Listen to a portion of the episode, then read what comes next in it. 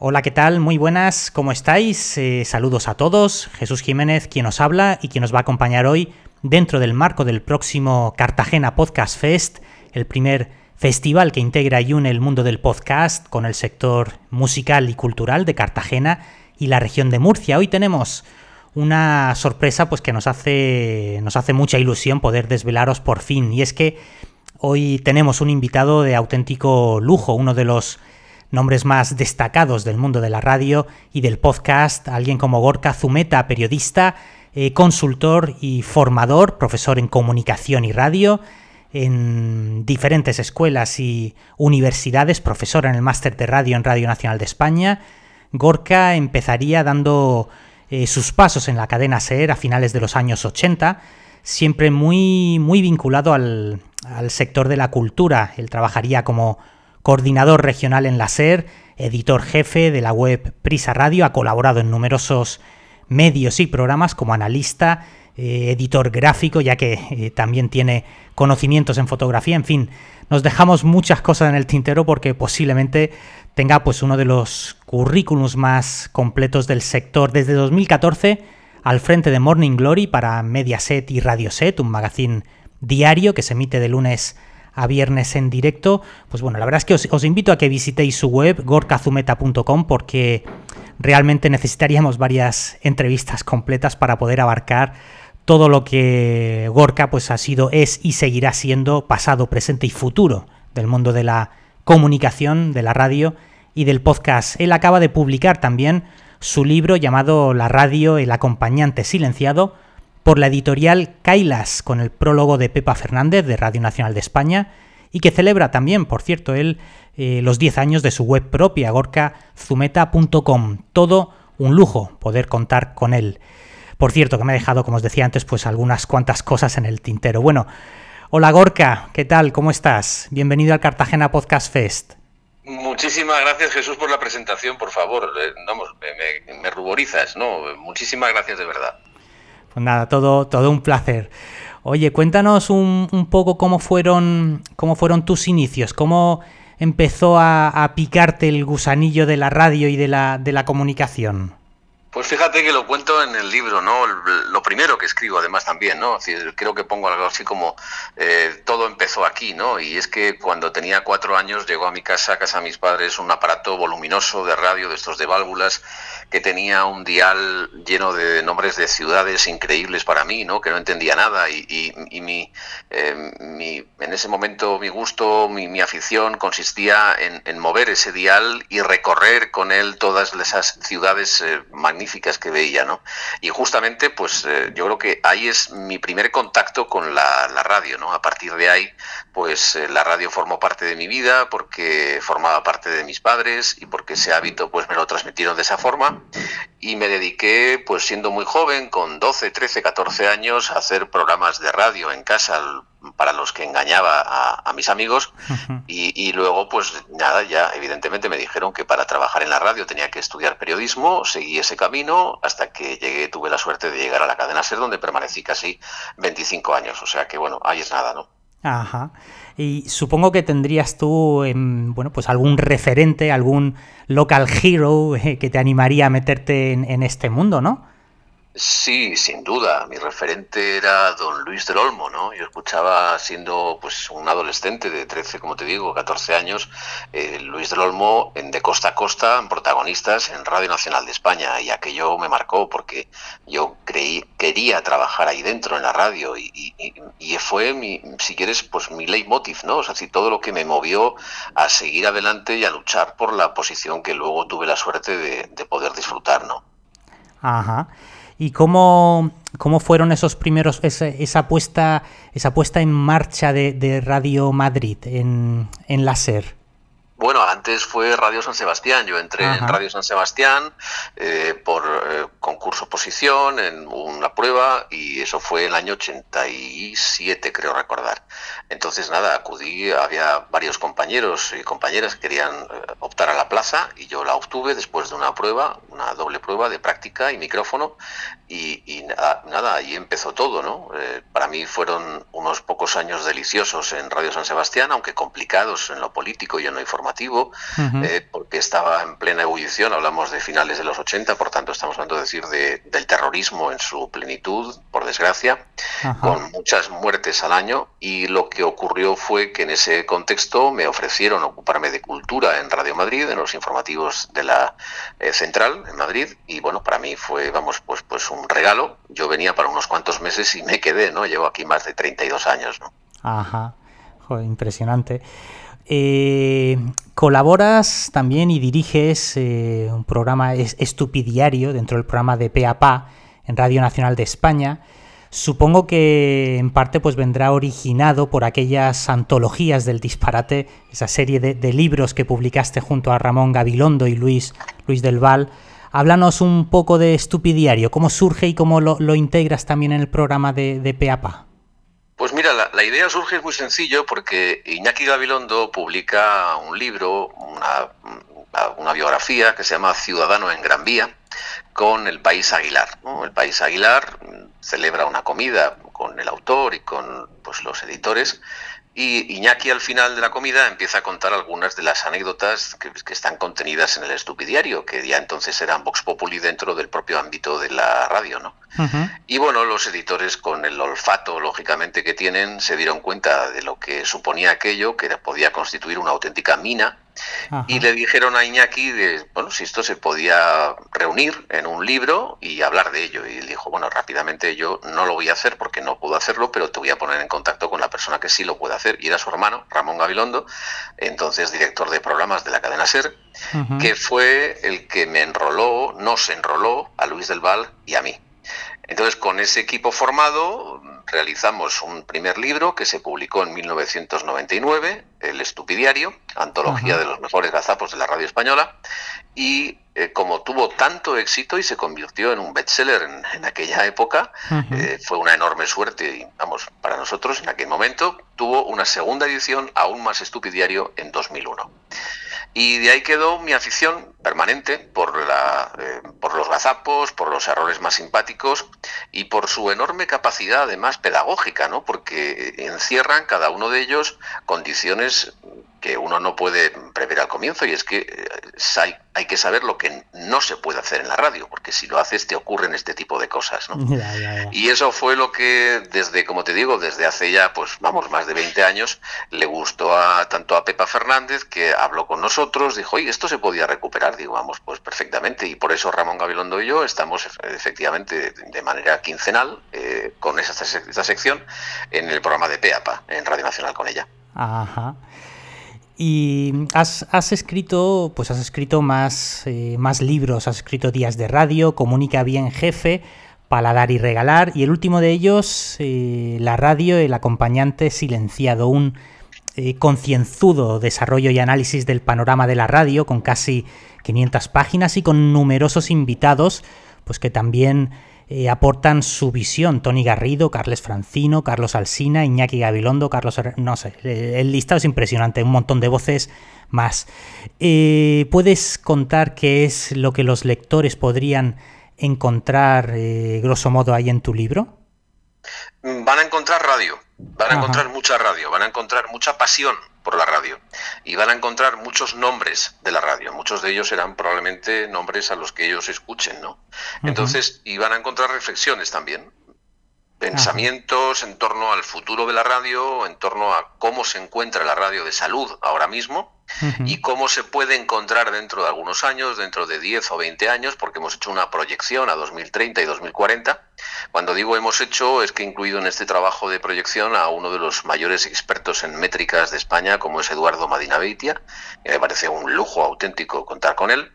Y hemos hecho, como te digo, una, una perspectiva en torno a cómo quedaría el target de los oyentes de radio en esos años, ¿no? Y es un poco demoledor, ¿no? Es un poco, eh, pues, eh, inmoralizante, pues, porque es que la situación es tal que, que, no te lo puedes imaginar, ¿no? Pero la radio está envejeciendo a marchas forzadas, de manera que la edad media del radio de la radio hablada en España supera los 52-53 años. ¿no? Entonces estamos con una población muy, muy envejecida que va a seguir envejeciendo con los años, de manera que en 2040 nos podemos encontrar con una radio literalmente para jubilados cuyo atractivo comercial pues va a ser muy reducido, lógicamente, porque el, poder económico que tienen los jubilados en este país pues es el que es, ¿no? Y no creo que mejore mucho en los próximos años, ¿no? Entonces, e, esa es mi preocupación y justamente lo que lanzo es una llamada de socorro para la radio, para que nos demos cuenta de que ahora mismo, hoy por hoy, la radio sigue siendo fuerte, sigue contando con 23 millones diarios de, de oyentes que la escuchan de lunes a viernes, así está registrado por el Estudio General de Medios, pero que en el futuro esto puede ocurrir, que envejezcan tanto los oyentes y desaparezcan por el propio ciclo vital de la vida, que como no hay regeneración con los oyentes nuevos, porque los jóvenes no miran a la radio, de hecho, vamos, no, no, no, tienen ningún interés por ella, le dan la espalda, nos encontremos con una radio que sea una radio de viejos, una radio de ancianos y una radio irrelevante, ¿no? Irrelevante respecto de la radio que hemos conocido eh, y que conocemos todavía ahora, ¿no? Y eso es un poco la tesis principal del libro y hay muchas más cosas, ¿no? Hay historia, hay, como decías tú, entrevistas con, con profesionales de la radio, hay también una visión en torno al proceso de digitalización de la radio que no llega a España y ya se está desarrollando en Europa y hay también un capítulo final que es eh, pues eh, inquietante, ¿no? Yo lo defino como inquietante en cuanto a lo que puede venir o sobrevenir con el futuro de la radio, ¿no? La inteligencia artificial, la síntesis de voz, los robots o los bots y todo lo que puede suponer pues de, de retroceso, entiendo yo, del papel del periodista, del profesional de la información, que hasta ahora ha sido el protagonista un poco de lo que son los contenidos en la radio, ¿no? Ya. Pues la verdad, muy, muy interesante, sin duda. ¿Cómo crees que pudo afectar al mundo de la radio la, aparición de, Internet hace ya más de, 20 años, ese, ese, canal de distribución y de comunicación que, que, multiplica de manera exponencial sus posibilidades y su, y su alcance? ¿Crees que en general han sabido las emisoras de radio eh, adaptarse a esta nueva realidad, a este nuevo medio? Voy a tomar como respuesta la, frase que el mismo Tony Garrido me dirigió cuando yo le hice esta misma pregunta, ¿no? Y me dijo que, claro, el, Titanic no estaba preparado para encontrarse un iceberg en mitad de su recorrido, ¿no? Y justamente Internet y la disrupción que supone Internet respecto de la radio, pues supone un iceberg, ¿no? Y la radio se ha encontrado con ello. Al principio no supo gestionar ese choque, eh, creía que era un pues, pues un advenedizo que venía para, para, unos cuantos días, luego se dio cuenta de que no, que venía esto para quedarse y ya lo consideró en un primer momento un enemigo a batir, cuando se dio cuenta que no podía hacerlo, pues no tuvo más remedio que unirse a él y, asociarse, ¿no? Por aquello de que si no puedes vencer a tu enemigo, únete a él, ¿no? Y, y justamente Internet supone, pues yo creo que la mayor democratización de la radio que ha podido existir a lo largo de sus 100 años de historia, ¿no? Me parece que la llegada de, de la red, de redes, ha hecho pues, por ejemplo, aflorar el podcast que me parece que es una de las mayores riquezas que ha podido tener la radio, porque yo considero que el podcast es, es el hijo de la radio, ¿no? Y, la radio es la madre de todos los contenidos sonoros y el podcast es, su máxima expresión, ¿no? Me parece a mí, ¿no?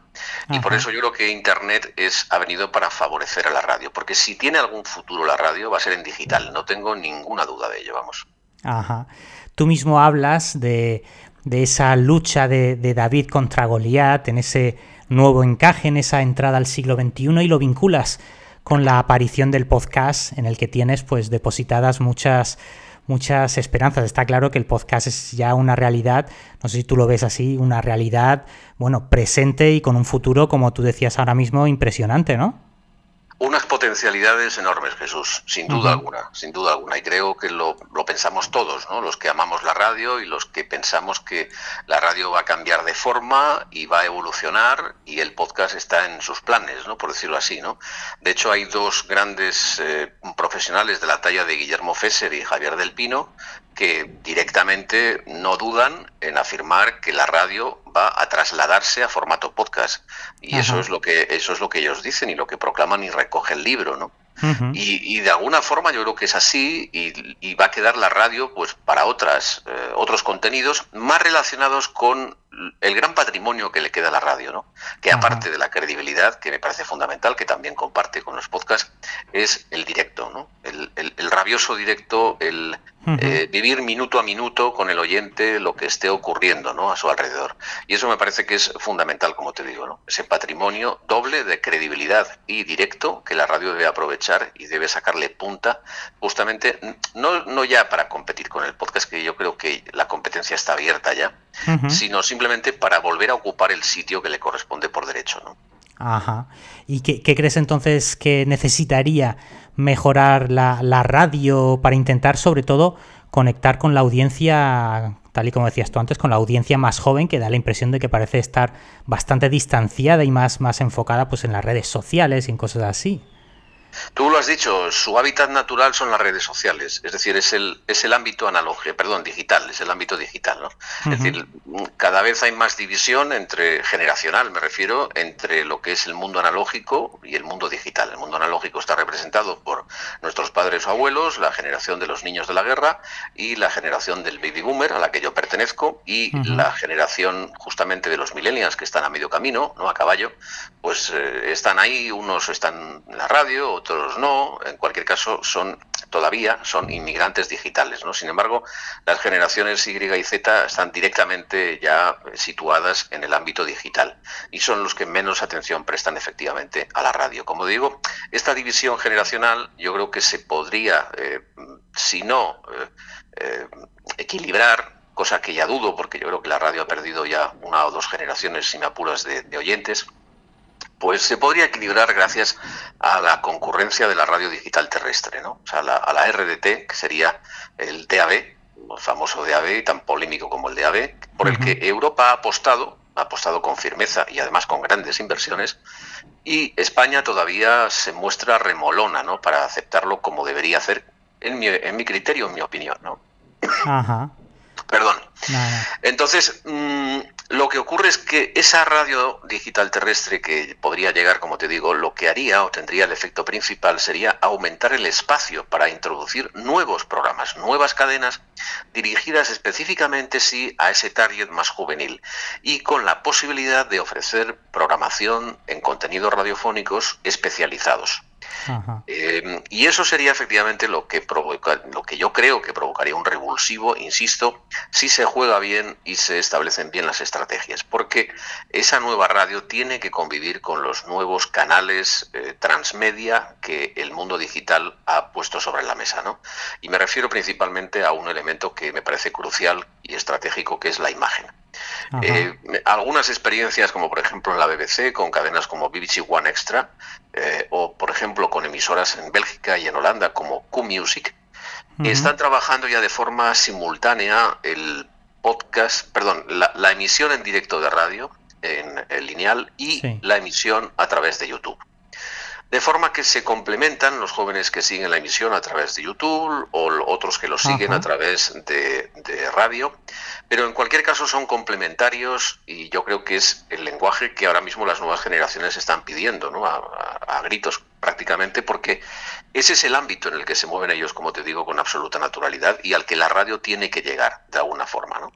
Entonces, los puristas que dicen aquello de que, hombre, no es que yo a mí no me gusta lo de las cámaras en los estudios de radio porque roban la magia de la radio. Dice, vale, si yo también yo pensaba así.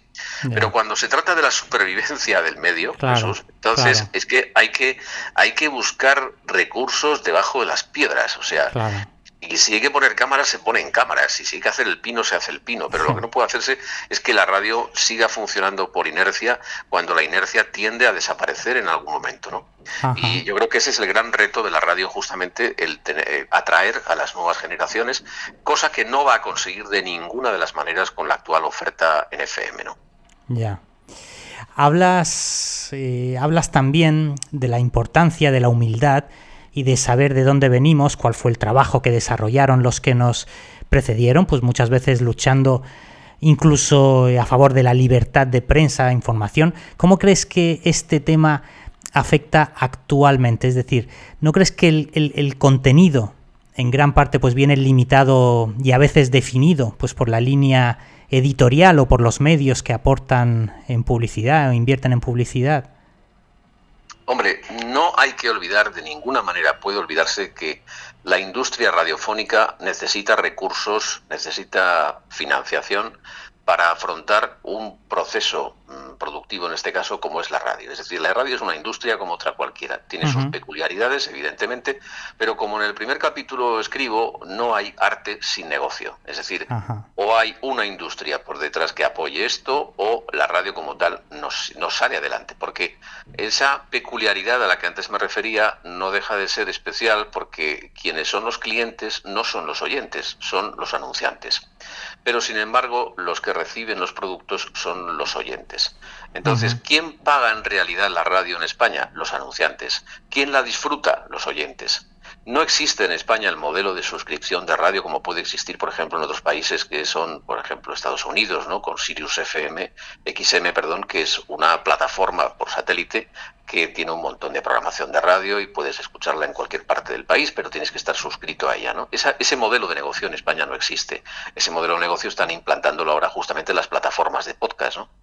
Entonces, eh, claro, en ese ámbito empresarial o industrial de la radio en España, lógicamente tiene que haber grandes grupos económicos que sustenten el ejercicio de la radio diaria ¿no? en este país. Y eso supone, pues, lógicamente, para la financiación, influencias de bancos, influencias de inversores nacionales, extranjeros y diferentes intereses. Y además también hay otro elemento que me parece importante destacar, ¿no? Y es que los españoles, la propia idiosincrasia de los españoles, nos mueve a escuchar aquellas radios, incluso a leer algunos periódicos y ver algunas televisiones que coinciden con nuestra línea de pensamiento. No nos gusta la discrepancia o no eh, no intentamos acudir a, elementos de discrepancia, sino a realimentar, como digo, nuestra propia forma de pensar, ¿no? No solamente en lo político, en lo político y en cualquier otro, otro ámbito, ¿no? También en el moral, por ejemplo, espiritual, ¿no? Como puede ser, por ejemplo, el caso de Cope, ¿no? Tiene, representa una línea de humanista, ¿no? Muy, muy, muy marcada, ¿no? Pero también es cierto que cada uno elige y tiene la enorme posibilidad en ese ejercicio de libertad individual que podemos eh, realizar cada uno de nosotros, elegir la radio que mejor le, que más le guste o que más le convenga, ¿no? En cualquier caso, ¿no? Y ese es un modelo que ahora mismo, pues claro, el podcast está poniendo un poco en entredicho porque el podcast no tiene eh, esa presión, eh, esa em, es, ese marcaje, ¿no? Tan claro ideológicamente hablando, quiero decir, como lo tiene, por ejemplo, pues la, la industria de la radio en España, ¿no? Y sobre todo que los, temas que abarca y el nicho de, contenidos que, tiene y que presenta el podcast en España es que es eh, enorme, ¿no? Pero tampoco nos olvidemos que Jesús, quien está detrás de esas grandes plataformas, también son enormes, gigantes tecnológicos que tienen un poder inmenso y que representan la o que eh, están poniendo en marcha una auténtica batalla por el audio en España, ¿no? Ajá.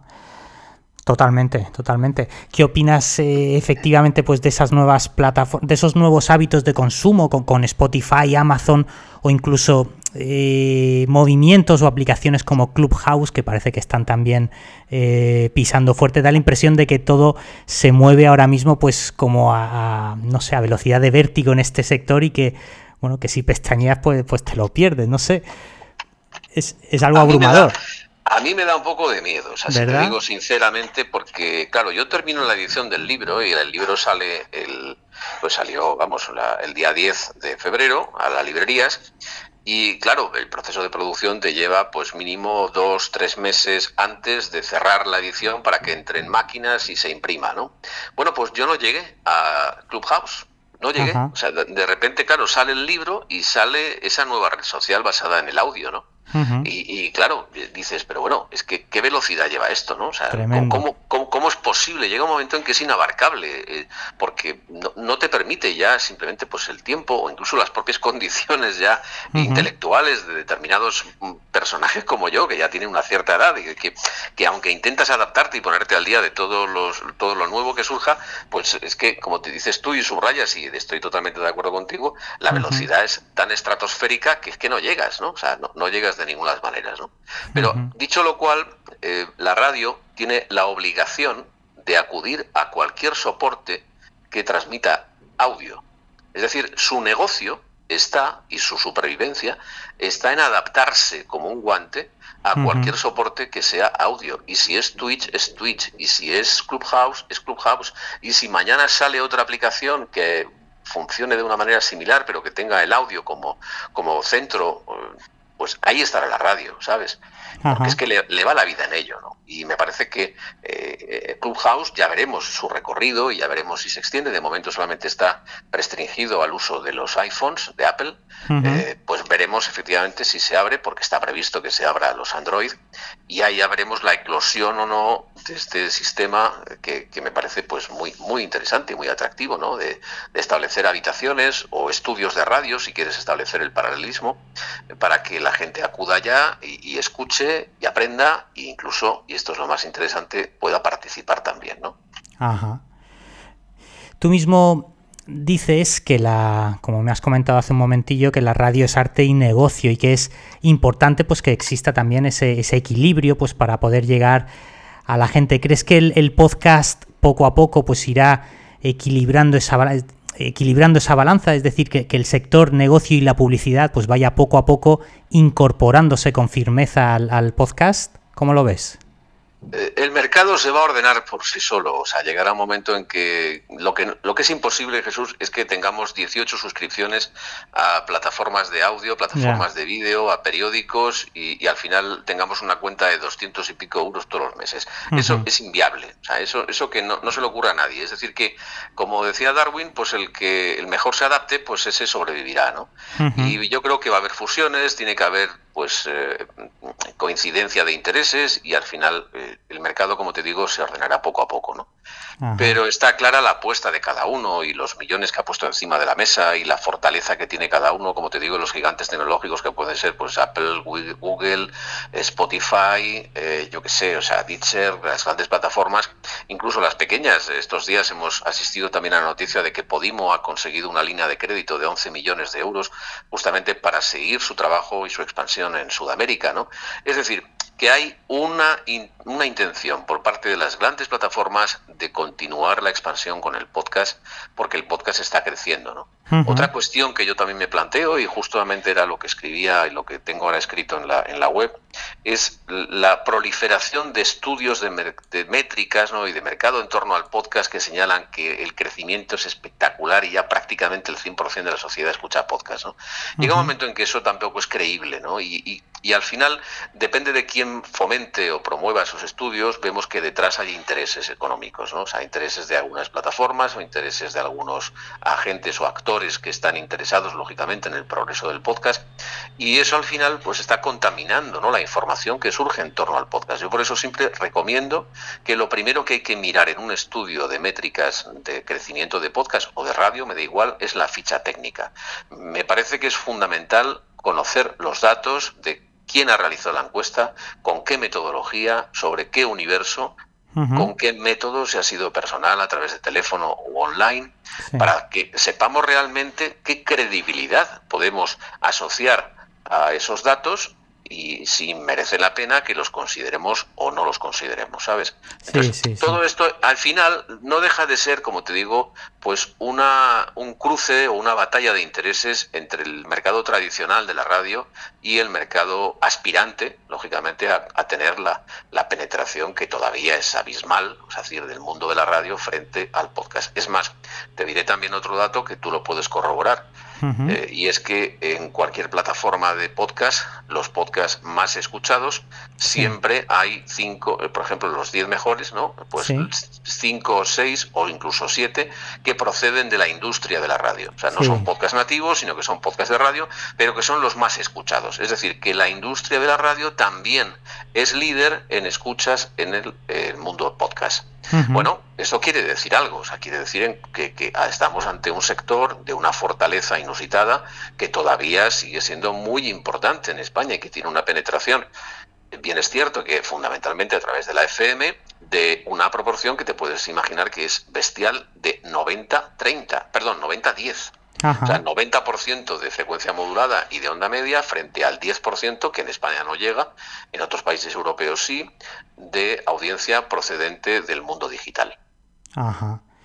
Una, yo creo que también una de las cosas eh, muy importantes que tiene a favor el podcast, en, mi opinión, es que en muchos casos pues el contenido es perdurable en el tiempo, es decir, un programa de radio pues es sobre todo la, la inmediatez y el momento, ese ese nerviosismo de ponerte frente al micro, como cuando a lo mejor un jugador de fútbol está, pues, pues no sé, mucho más nervioso en el previo hasta que el balón echa a rodar. En cambio, el podcast mm, tengo la sensación de que te permite pues tener un contenido pues atemporal que puede generar escuchas y descargas pues de manera mm, permanente, te permite incluso hasta editarlo, arreglar fallos, no sé, mm, no sé cómo lo ves tú, y es que yo creo que le veo muchísimas ventajas en ese sentido. Date cuenta que cada vez la radio hace menos directo. O sea, cada vez la radio hace más podcast. Y cada vez la programación y las parrillas de radio, por las propias limitaciones que tienen de personal y de, medios, o sea, no solamente humanos, sino también técnicos, pues tienen, tienen lo que tienen y, tienen que limitarse a hacer pues grandes eh, volúmenes de grabaciones y eso se va eh, emitiendo en diferentes momentos de la programación que no es el prime time, afortunadamente, en donde sí se utiliza el directo. ¿no? Entonces quiero decirte, la radio trabaja los podcasts de radio, los podcasts en los que encapsula sus programas de radio, sus secciones de radio, para que estén disponibles en la plataforma correspondiente. Vale, ahí también le dan una segunda vida a ese directo, a ese contenido que ha sido en directo. O sea, con lo cual, no solamente el podcast nativo está trabajándose ya en lo de la perdurabilidad del contenido, sino que la propia radio, en algunos contenidos, también está aprovechándose de esa circunstancia. Eso por un lado, ¿no? Por otro lado, sí que es conveniente eh, delimitar claramente lo que es un podcast de radio y un podcast nativo, porque el esfuerzo no es el mismo, ni la intencionalidad es la misma. Uno es radio y otro es podcast nativo, es decir, un trabajo, un contenido sonoro producido ex profeso para ser difundido, distribuido a través de una plataforma eh, de podcast. Y eso sí que es cierto que los mayores perjudicados pues son los productores de podcast nativos, claro porque el rodillo de la industria de la radio pues llega muy lejos y también llega, como te decía antes, a los primeros puestos de escucha de podcast en este país. Y eso no, quiere decir que esté mal, sino que, el camino que tiene que recorrer todavía el podcast nativo de los productores independientes o de las grandes productoras, me da igual, que intentan llegar a, esa, a ese top ten, pues todavía es largo, todavía es largo, ¿sabes? Sí, sí, sí. Desde luego que queda todavía muchísimo por hacer, pero bueno, también es verdad que se ha avanzado muchísimo, pues en los últimos 7, 8 años se ha avanzado de manera espectacular en ese sentido. Totalmente, totalmente. O sea, como te decía antes, la variedad de temáticas eh, que tiene y que ofrece el, podcast frente a la radio ya hace que los oyentes o los usuarios o consumidores, como quieras llamar a los consumidores de podcast, pues tengan unas opciones prácticamente ilimitadas de poder elegir el podcast que mejor se adapta pues a su profesión o a su afición u ocio, ¿no? Me parece que, que, ya ahora mismo pues estamos, no estamos, insisto, en una batalla de iguales, ¿Por qué no? Porque como te decía antes, la penetración de la radio es muy superior a la de a la del podcast o a la del mundo digital en general, incluida también la radio online. Por eso el otro día también el, CEO de, A3 Media, Silvio González, decía que bueno que esto del mundo digital es una risa, ¿no? Claro, es una risa en este momento y, en comparación con el mundo de la radio y en comparación con el mundo de la televisión, porque también tiene lo suyo la televisión frente a, las plataformas como YouTube o Twitch o similares, eh, claro, es como te digo, es una risa porque eh, todavía el poderío del mundo analógico frente al digital es, como te decía, muy importante, ¿no? Pero eso no quiere decir que viejos logros pasados representen o supongan éxitos venideros, ¿no? Y ese es el problema de los, yo creo que directivos que trabajan, se trabajan muy bien el corto plazo, pero se trabaja con dificultades en largo plazo, medio y largo plazo, ¿no? Ajá. Pues muy, muy interesante, Gorka. Eh, la verdad es que, bueno, vamos a tener que dejarlo en breve, pero está siendo interesantísimo. Eh, mm, ¿dónde, podrían eh, localizarte los oyentes? ¿En tus redes sociales, tus programas? Porque tú tienes unos cuantos podcasts distintos también, tu página web. Coméntanos dónde podrían localizarte los oyentes que estén un poco perdidos a lo mejor.